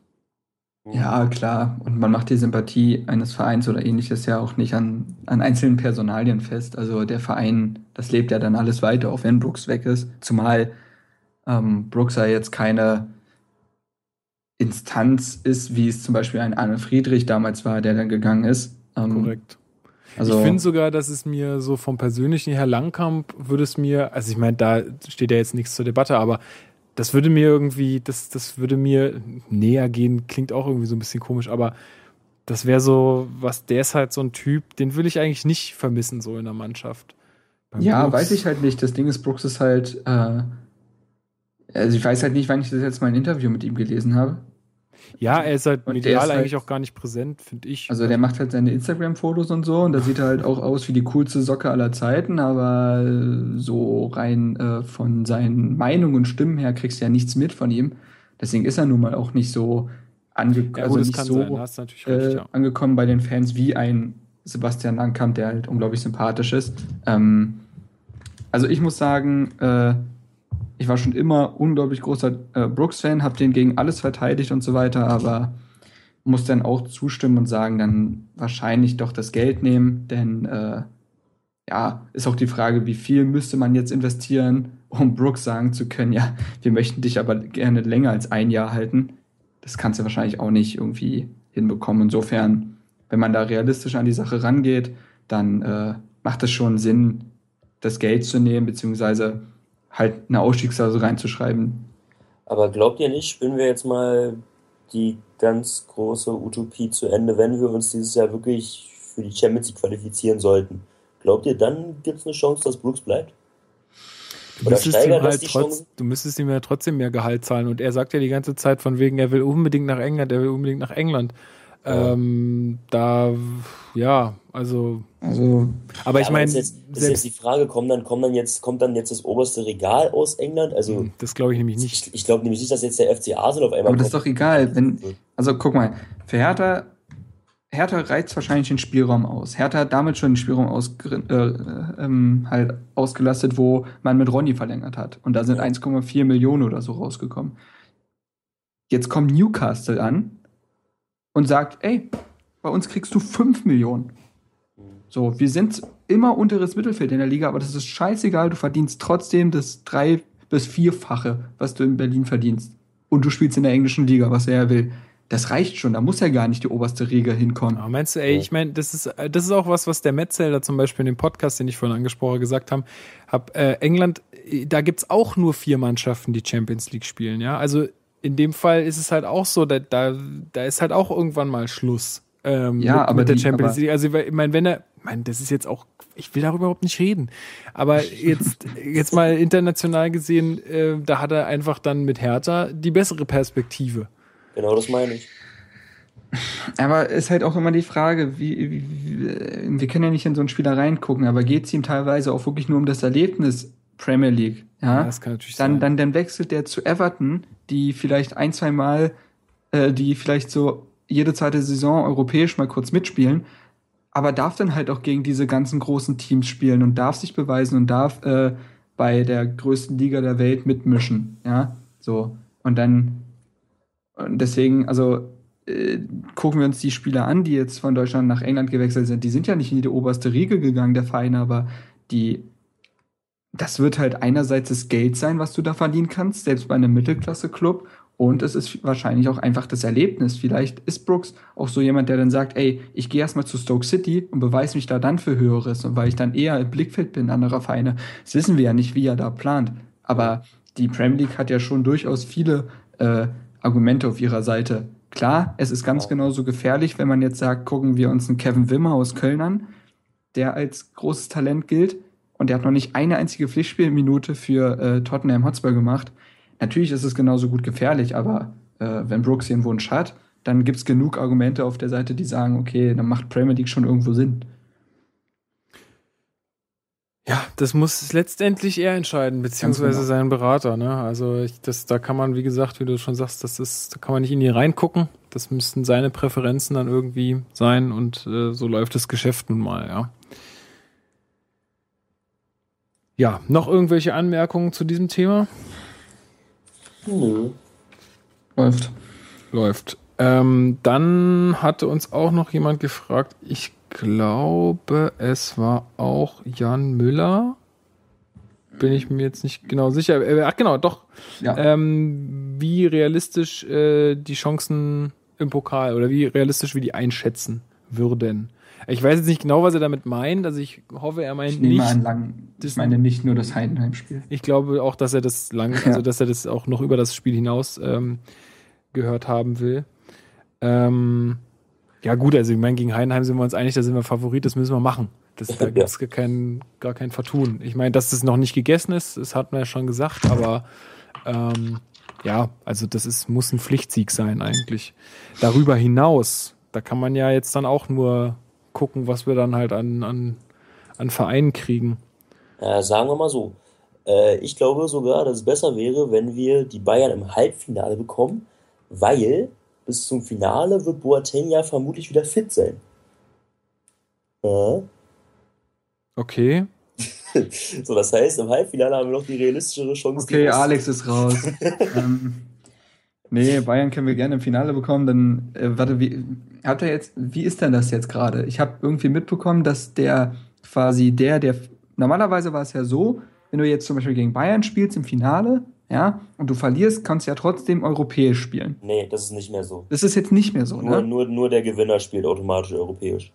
Warum? Finde ich scheiße. Weil Ja. dann jetzt der siebte Platz an die Liga vergeben wird. Korrekt. Das ist doch, das, So, also Was wer ist denn aber noch, auch zugute aber ich muss sagen, ah, Also machen wir, machen wir es mal folgendermaßen. Äh, Wir gehen jetzt mal die, kurz die Spiele durch und sagen wir mal, wer nach unserer Meinung weiterkommt. Also da ist Leverkusen Bremen, ich bin bei Leverkusen. Die Ich stehen sag- noch zu Hause. ganz ehrlich, ich sehe das so 50-50. Leverkusen ist die größte Wun- Wundertüte überhaupt. Aber das kannst, das können wir jetzt nicht gebrauchen. Du musst dich jetzt schon auf einen festlegen.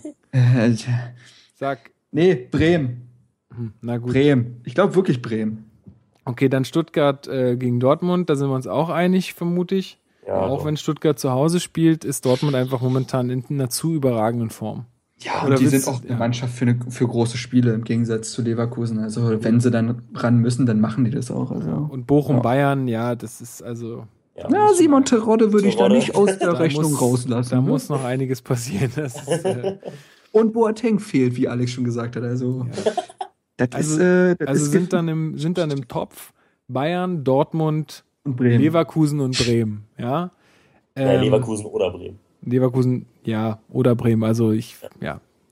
ähm, ja, was halt, ja, es kommt aufs Los an, ne? Äh, es kommt dann halt im Halbfinale, also ja, sollte, sollte es soweit kommen, kommt es echt aufs Los an. Also ich sag mal, gegen Dortmund und Bayern wird es richtig schwierig. Das, mein, da, wenn du einen Sahnetag hast, dann geht es irgendwie. Aber pff, da, da sehe ich die Chancen ganz gering. Gegen Leverkusen oder Bremen kann man auch gewinnen. Haben wir ja schon Ja, erreicht. Also Und- ich sag mal, ich sag mal gegen Bayern ein Ding der Unmöglichkeit. Gegen Dortmund, ich weiß nicht, in, ich weiß nicht, inwiefern die jetzt noch nachlegen, aber die haben einen sehr dünnen Kader. So, und bei deren Ja. Verletzungspech, lass da mal einen Reus und einen Gündogan ausfallen. Warum nicht? Warum nicht schon Zumal- wieder, Reus? Warum nicht? Naja, ist jetzt nicht allzu gewandt. Und so, oder? äh, zumal, du denkst sehr antipatriotisch, Alex. Ähm, nein, Quatsch. Ähm, also das Ding ist vor allen Dingen, Dortmund bei der überragenden Saison, die sie spielen, das einzige Manko von ihnen ist ja nun mal die fehlende Konstanz in manchen Spielen, ne? Also dann verlierst du schon mal gegen den HSV oder Köln so und dann und ich glaube, in der momentanen Situation gewinnt Hertha zwei von zehn Spielen gegen Dortmund. ja. So, und wenn du eines, eines dieser Spiele quasi rein formtechnisch erwischst, dann ist das schon drin. Also ich würde Dortmund in der Rechnung niemals auf die gleiche Stufe stellen wie Bayern. Und äh, ja, Leverkusen oder Bremen, das sind beides absolut machbare Aufgaben. Und äh, Ja, das ist aber, da muss man trotzdem, äh, ich meine, das werden auch knappe Spiele, denke ich mal. Das ist auf keinen Fall irgendwie ein Selbstläufer oder nicht so ein, so ein Muss-Spiel wie gegen Heidenheim. Aber ja, also wenn wir dieses Los dann wirklich bekommen sollten, einen von den beiden, dann glaube ich, das, das wäre halt der Hammer. Also bei unserem Losglück, ob wir das nicht schon verspielt haben mittlerweile, ich weiß es nicht. Aber ja, Bitte, bitte ich kann übrigens nicht ja. hingehen. Darauf müssen wir auch noch mal ganz kurz eingehen. Ich kann nicht zum Heidenheim-Spiel fahren, weil äh, ich war, ich glaube, kurz nach neun oder was, war ich da im, im Ticketshop drin. Keine Karten mehr, restlos weg. Also das muss, das, dieses Kontingent muss winzig gewesen sein. Also dann auch nochmal der Aufruf, falls irgendein Verantwortlicher von Hertha zuschaut, ne? Könnten Genau. Noch, wir könnten noch eine Karte gebrauchen. Das äh, wäre gar nicht so schlecht. Nee, aber jetzt, äh, das, das, das war, muss anscheinend ein echter, echter Ansturm gewesen sein. Gut, zumal der, der Gästeblock wird wahrscheinlich winzig sein und ähm, dann ist es auch mittlerweile Viertelfinale. Also es war klar, dass es irgendwie so schnell geht. Aber ja, Skandal. Ähm, gut, aber es freut mich ja, dass wir mal so einen Gästeblock ausverkaufen. also ist ja auch nicht schlecht. Mensch, die Arena bietet 13.000 Plätze. Sag ich doch. Es ist so, äh, ich glaube, das ist so Ingolstadt-like, so ein bisschen. Ich glaube, noch fast noch ein bisschen kleiner. Ja, also wie gesagt, wenn, wenn wir das Losglück haben und ähm, Bremen oder Leverkusen erwischen, dann äh, sehe ich die Chancen auf ein Finale auf jeden, also sind sie auf jeden Fall da. Nur ab dem Halbfinale ist sowieso alles möglich. Da kannst du, es ist sogar möglich, dass du gegen Bayern irgendwie gewinnst. Das würde auch irgendwie gehen. Da bin ich mir auch, da würde ich auch nicht sagen, es ist gar nicht un, also es ist unmöglich. Ähm, aber ich sag mal, die besseren Chancen hätten wir schon gegen Leverkusen oder, äh, oder Bremen. Ja.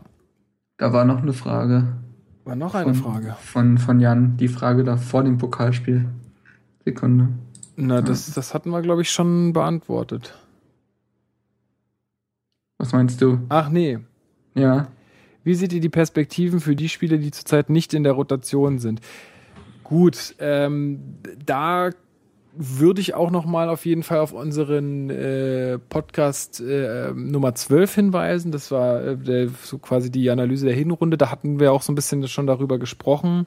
Ja. Ähm, gibt es irgendwie jetzt äh, von eurer Seite eine Personalie, die man noch mal ansprechen sollte? Also die jetzt gerade aktuell vielleicht noch mal aufgekommen ist. Ansonsten haben wir darüber, glaube ich, da in dem Pod- Podcast schon drüber gesprochen. Das Hm. Einzige, was mir jetzt so äh, aus dem Stegreif einfallen würde, ist, dass die Chancen für Valentin Stocker, ähm, glaube ich, jetzt gerade gut wie nie sind, wenn man sich die Formschwäche von Haraguchi anguckt. Ja. Also wenn es jetzt nichts wird, dann wird es auch über die lange Distanz gesehen schwierig für ihn. Ich glaube, da wollte Marc auch noch ein Wörtchen zu sagen. Ne? Genau, also ich beobachte unter Dada eine äh, taktische Geschichte, die irgendwie ihm anscheinend schwerfällt. Und zwar, das sind die offensive, offensiven Flügelspieler, ähm, die unter Dardai fast allesamt schlecht performen. Das heißt, ähm, wir haben zum einen, rechnen wir jetzt mal mit dem absoluten Stammspieler in dem Sinne auf dem Flügel, das ist Genki Haraguchi. Der steckt, ähm, finde ich, formtief.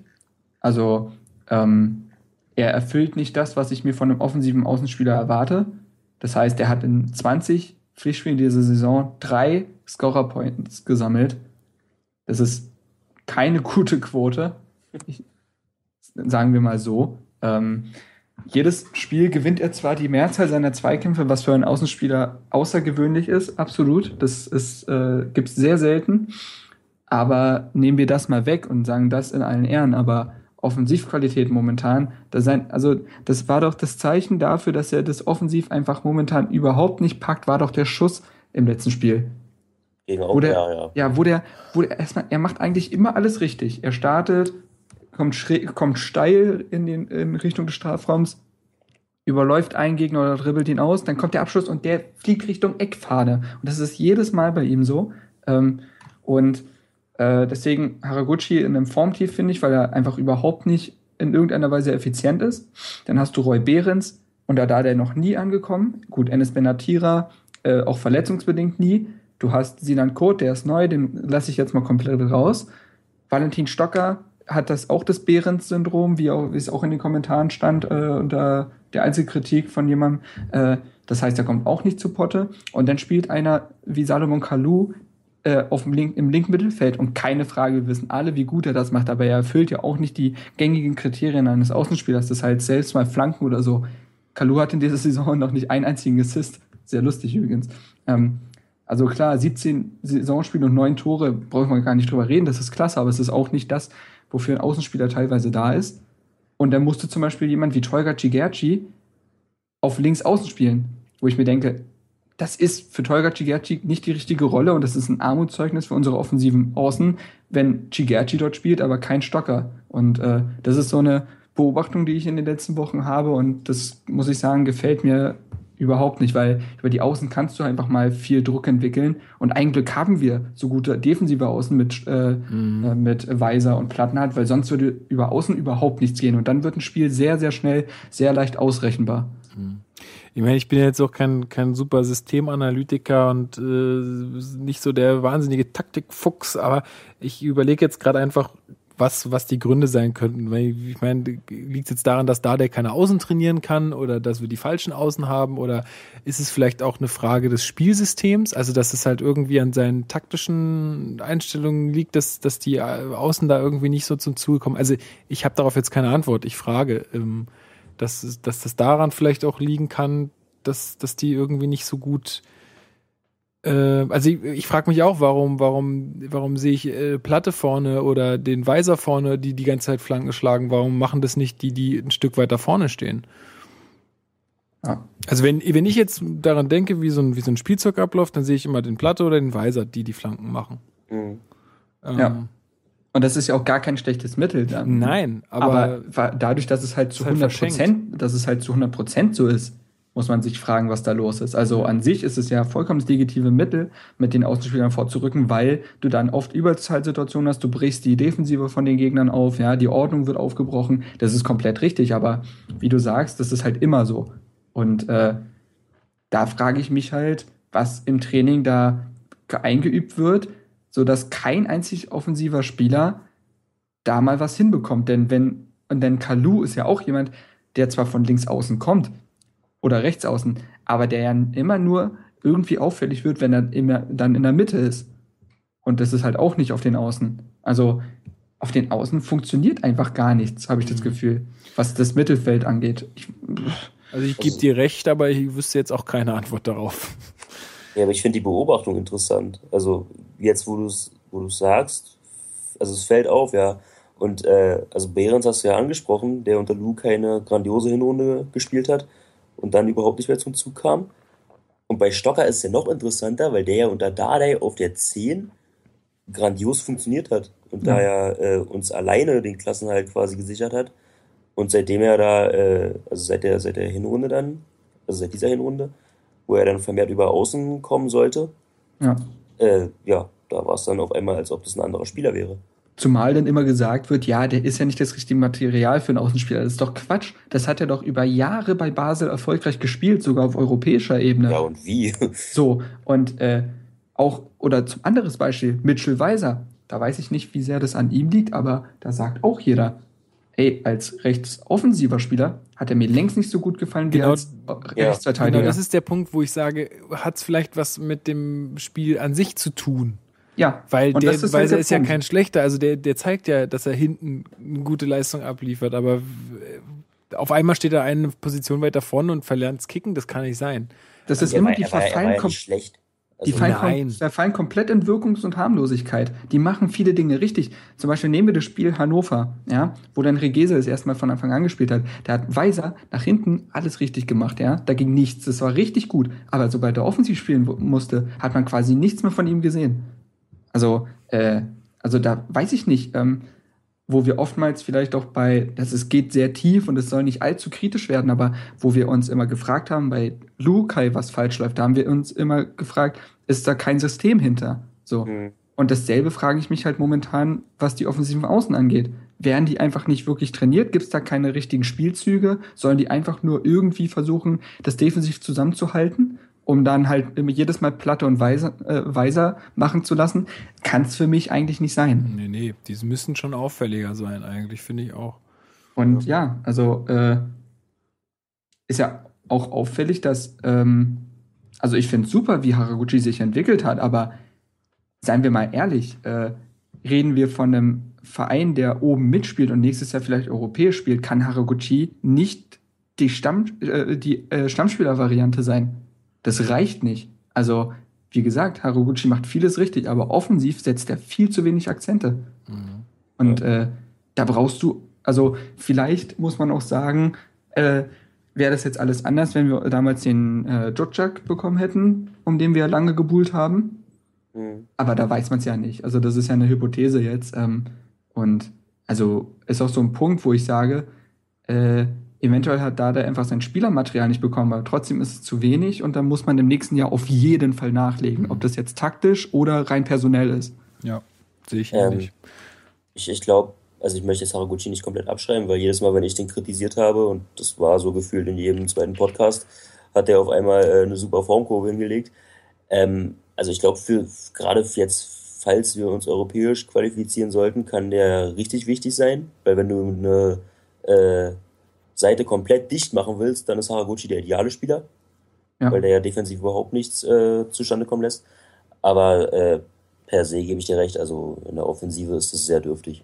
So, kann, also ganz kurz, äh, um das nochmal zu wiederholen, kann ja nicht sein, dass gefühlt die besten äh, Leistungen der, Offen der Außenspieler bis jetzt Salomon Kalou und Holger Chigerci gegen HSV waren.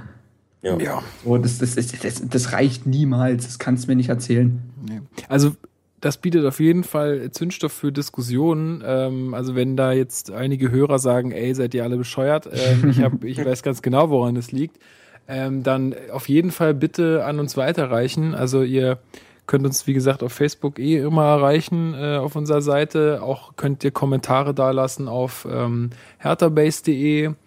Ähm, da gibt es auch eine Kommentarfunktion. Ihr könnt uns auch direkt bei Twitter anschreiben. Äh, alle Namen und so weiter gibt es dann ähm, in der Beschreibung zu dem Podcast. Äh, ja, also wenn ihr da irgendwie, weil ich jetzt persönlich keine Antwort darauf habe, wenn ihr da äh, Thesen habt oder ähm, Vermutungen, dann bitte immer gerne an uns weiterreichen. Jo. Habt ihr sonst noch was zu dem Thema? Also, ich wollte euch jetzt da nicht Nö. reinreden. Nee, nee, nee. Also ich hätte mir eigentlich erhofft, dass jetzt halt, weil die Entwicklung, zum Beispiel, nehmen wir jetzt zum Beispiel das Hannover-Spiel, ist ja schon länger ersichtlich. Ich hätte jetzt eigentlich gedacht, dass in, im Winter halt quasi Dardai das nächste Teil an seine Erfolgsmaschine ranschraubt und es wären dann halt erfolgreiche Flügelspieler gewesen oder äh, weitaus aktivere, auffälligere Spieler. Das ist ausgeblieben und äh, mal sehen, wie sich das jetzt in der Rückrunde gestaltet, ob das uns vielleicht sogar, ob wir darüber sogar noch stolpern. Ähm, ja, vielleicht sehe ich das auch alles zu, äh, zu negativ. Kann ja gut sein. Naja, aber man, wir, sein, wir aber, wollen ja hier äh, nicht, wir wollen ja aber wenn, wir reden ja immer davon, werden Überraschungsmannschaften irgendwann ausrechenbar, ja? Also werden die in der Rückrunde anders wahrgenommen und plötzlich findet man den Schlüssel, so. Und dann kann es ja sein, so wie jetzt Augsburg es gemacht hat, die haben die, äh, die haben die, ähm, die haben die Mitte komplett dicht gemacht und plötzlich hatte man keine Durchschlagskraft mehr, weil Darida einfach jetzt nicht der Spieler ist, der macht vieles richtig, aber der ist ja nur nicht der Spieler, der zwei Mann aussteigen lässt und da Räume irgendwie aufmacht. Und auf, den, auf die Außen konntest du halt eben nicht zählen. So. Und wenn es jetzt viele Mannschaften so machen, vielleicht beißen wir uns dann echt die Zähne an solchen Mannschaften aus und holen nicht die Punkte, die wir in der Hinrunde geholt haben. Hm. Korrekt. Ähm, ja, also wie gesagt, ich ähm, interessante Beobachtung. Ich ähm, kann dir da nur zustimmen und ich finde auch, dass man ja nicht, äh, also wir wir loben und, und und jubeln ja hier immer nur eigentlich die ganze Zeit. Finde ich auch, dass man solche kritischen äh, Gedanken dann auch mal ruhig äußern darf. Und ähm, wie gesagt, vielleicht hat ja jemand aus der Community irgendwie da noch eine Meinung zu oder weiß weiß weiß, woran es liegt. Dann kann er das gerne, kann er uns gerne Bescheid geben. So, ein letztes. Ähm, ich würde einfach nochmal kurz einen Ausblick machen aufs Bremen-Spiel, weil dann sind unsere 90 Minuten auch schon wieder rum für heute. Oh. Ähm, oh. Hm. Ja, Mann, Prognose für Bremen. Bremen äh, schlägt Schalke. Der Pizza Express liefert wieder. Der 70 Jahre alte. Der Pizza Express zusammen mit Fritz Kohler. Genau. Ähm, also ja, war recht, äh, also ich habe es jetzt nur in der Zusammenfassung gesehen, war relativ äh, ja beeindruckend irgendwie, dass sie das da so äh, gewonnen haben. Ich glaube, Schalke war trotzdem die spielbestimmende Mannschaft, wie ich das so gelesen und ge gesehen habe. Ähm, aber ja, also ich muss sagen, das hat mir schon ein bisschen Respekt eingeflößt, sage ich mal. Also äh, ja, ich bin gespannt. Ich glaube, es wird nicht so ein ausgeglichenes Spiel oder nicht so ein, nicht so ein, ja, so ein 1-1 wie, wie, wie in der Hinrunde. Ich glaube, das könnte schon auch eine schwierige Aufgabe werden gegen Bremen. Ich kann es Mm, nicht erklären, wieso, aber ich habe sogar das Gefühl, dass es relativ deutlich wird. Also, Also für A, uns, A, oder was? Für, für uns tatsächlich. Also A kann ich Ja. mir nicht vorstellen, dass Bremen so gefestigt ist, dass die zwei Spiele hintereinander gewinnen. Ähm, dazu lief die Hinrunde einfach viel zu beschissen und die sind da noch lange nicht, also, also spricht ja auch keiner davon, dass sie da raus sind, aber äh, die stecken da ganz tief drin im Abstiegskampf. Und äh, da reicht dann auch mal irgendwie, gut, jetzt gegen Schalke haben sie es gedreht, ja, muss man ihnen auch äh, respektvoll anerkennen. Aber ich glaube, da ist äh, die Souveränität nicht vorhanden. das- und Das ist auch das, Zumal- ich meine, klar, die hatten einen Sahnetag, das ist mir auch bewusst, aber es hat mir Ja. trotzdem so ein bisschen imponiert, ja. So Ja. auf Schalke da so ein Spiel so zu drehen. Klar, aber es war jetzt auch Schalke. Also wir reden ja jetzt nicht von Bayern. Bei allem Respekt. dieser, dieser minderwertige Dreck unter uns. Ohne Witz, es ist Schalke. dieses, dieses Pack. Ja, nee, also was, ich glaube, ich weiß, was Alex auch meint, aber ähm, Bremen hat auch wegen eines Sonntagsschuss von Clemens Fritz gewonnen, den er alle sieben Jahre bringt. Äh, und ich muss auch sagen, Schalke war zwar spielbestimmt, aber Schalke ist auch eine Mannschaft, die dann gerne mal auch kopflos spielt. Und dann wird die Defensive halt mal äh, außer Augen gelassen und dann ist das alles ein bisschen, bisschen verwirrt und hm, und dann ist da wenig Spielkontrolle und genau das hat der Hertha teilweise ausgezeichnet gegen solche Gegner. Nehmen wir das Spiel gegen Mainz, wo wir die echt wegdominiert haben. Ähm, und genau das könnte ich mir gegen Bremen vorstellen, dass wenn wir dann mit unserer wirklich richtig guten äh, Mannschaftsstruktur und Ballbesitzfußball, okay, auswärts, mal gucken, wie wir es umsetzen, ähm, und dieser Das wirklich war doch bei Offense- bis jetzt kein Problem, ob wir auswärts Ja. oder heim. Das war Und- doch egal. und bombensicheren, äh, der bombensicheren Verteidigung könnte ich mir echt vorstellen, dass eine Mannschaft wie Bremen, die, wie Alex sagt, keine Konstanz aufweisen kann, äh, das nicht hinbekommt, dass wir genau das Kryptonit dann sind, was äh, für sie, was Schalke halt nicht ist, weil dann sind beide Mannschaften irgendwie äh, spielerisch, spielerisch total aufgeschlossen, dann geht's hin und her und ach, dann schießen wir noch ein 3-1 und so und ich glaube, gegen Hertha ist das nicht drin. So, dafür sind wir zu gefestigt, zu defensiv, äh, defensiv sicher und äh, ich kann mir vor, ich glaube schon, dass wir äh, das relativ souverän gestalten. Klar, jetzt nach der, nach diesem 3-1 gegen Schalke ist die Wahrscheinlichkeit prozentuell höher, dass äh, Bremen da vielleicht vieles mit rausnimmt und mit stolzer Brust dann uns niedermetzelt. Aber das glaube ich halt einfach nicht. Ähm, und wäre da eher auf der Seite von Alex. Gut, äh, dann gebt mal noch einen Tipp ab, damit ich euch darauf festnageln kann. 2-1 Härte. Ja, würde ich auch sehen. 3-1 Also- Hertha. Ich glaube, äh, Uja und Pizarro kannst du nie komplett abschalten. Aber das machen wir.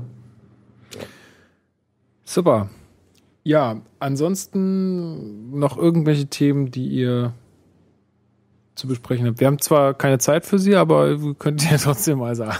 Ja, eine Äh. Kleinigkeit würde ich doch noch loswerden wollen. Ah ja, Äh, ja. Und Mach, zwar mach, hat am ähm, Sonntag, heute ist Dienstag, ja, am Sonntag äh, hier bei mir um die Ecke in Köpenick äh, an der Alten Försterei der 50-jährige Geburtstag von Union stattgefunden.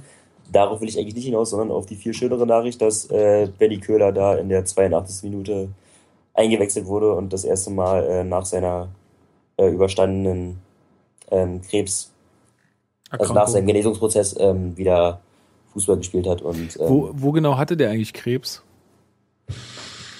Eieiei, war das ein Hirntumor? Oh, ich weiß es nicht. Und da geht's tippen los. Tipp, tipp, Da tipp, tipp. tipp. verbrenne ich mich Ja. jetzt, das weiß ich nicht.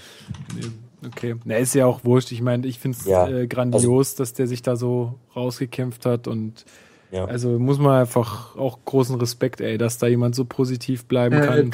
bösartiger Tumor des Lymphsystems. Hodgkin-Lymphom. Das ist natürlich auch heftig. Das ist richtig brutal. Ja. Nee, also, also riesen, Riesensache. Ich habe auch, ähm, also ich war nicht im Stadion, aber ich habe dann ähm, ein paar Ausschnitte gesehen und es war wirklich Gänsehaut, als, als er eingewechselt wurde. Also, ja, ganz tolle Sache und ähm, freut mich riesig. Cool, ja. Also ist auf jeden Fall erwähnenswert. Das ähm, ist echt schön, wenn man sieht, dass, dass Leute mit so einer Krankheit dann das auch so schaffen und dass sowas ja auch, finde ich, irgendwie auch ein Beispiel sein kann für viele. Also, weil ich meine, das- Krebserkrankung gibt's nun mal leider Gottes äh, äh, ja häufiger mal. Ähm, und dass dann so jemand sich da so rauskämpft. Ich meine, klar wird das jetzt nicht bei jedem genauso funktionieren, aber es gibt bestimmt je, äh, einigen ein bisschen Hoffnung, dass das äh, nicht gleich alles, ähm, dass man da nicht gleich alles schwarz malen muss. Und auch beispielhaft, wie ähm, Union in der ganzen Zeit hinter ihm stand. Also muss man dann bei aller Rivalität auch mal. Ja, muss man auch anerkennen. Korrekt. Ja, gut, dann äh, würde ich sagen, mit der positiven Nachricht können wir das Ganz Ganze. kurz, ganz kurz. Vor 14 Minuten von transfermarkt.de. Gerhard Tremmel steht vor Wechsel zu Werder Bremen. Nein, Ja, dann ist doch die Saison Also vielleicht gerettet. kommt der, vielleicht kommt der Ur-Berliner noch mal rechtzeitig zurück. das ist ja geil. Ah, je. Gut, mit dieser positiven Nachricht. genau. Tremmel soll der letzte Punkt in diesem Podcast sein. genau. Können wir den Podcast für heute auch ähm, zumachen. Ähm, fand ich, war eine schöne Runde heute. Mhm. Hat mir Spaß gemacht. Ähm, ja, und wir hören uns dann wieder. Äh, ja, jetzt erstmal Bremen und ähm, jetzt, scheiße, jetzt weiß ich nicht, gegen wen wir danach spielen. Dortmund. Dortmund. Ah, na toll. Oh. Ja, ähm, Ah, dann. kle wird- kleine, kleine, kleine Sache noch. Äh, Entschuldigung, äh, apropos Bremen. Marc und ich sind da, also es wird einen auf Achse geben. Ah, ja, genau. Hertha auf Achse, einfach äh, auf unsere Facebook-Seite gehen, Hertha Base 1892 äh, und dann natürlich auf Gefällt mir klicken, falls ihr das noch nicht getan haben solltet. Und dann werdet ihr ähm, auf dem Laufenden gehalten. Ähm, au- ja, An- und Abfahrt und auch Stimmung im Stadion wird alles so ein bisschen. Wir, wir sind quasi live dabei. Alter, wer du bringst diesen komischen Thunfischsalat mit. Ja, natürlich bringe ich den mit. Der landet auf der Autobahn. Ja, gut, also ich, ich freue mich drauf. Ja. Ich freue mich drauf. Ähm, genau, ansonsten äh, danke, dass ihr uns äh, zugehört habt. Äh, bleibt uns äh, gewogen und äh, schaltet auch das nächste Mal wieder ein. Und ja, wie gesagt, wir hören uns dann in zwei Wochen wieder. Äh, ja, mehr bleibt mir, glaube ich, nicht zu sagen. Auf bald. Bis dann. Macht's gut. Ciao.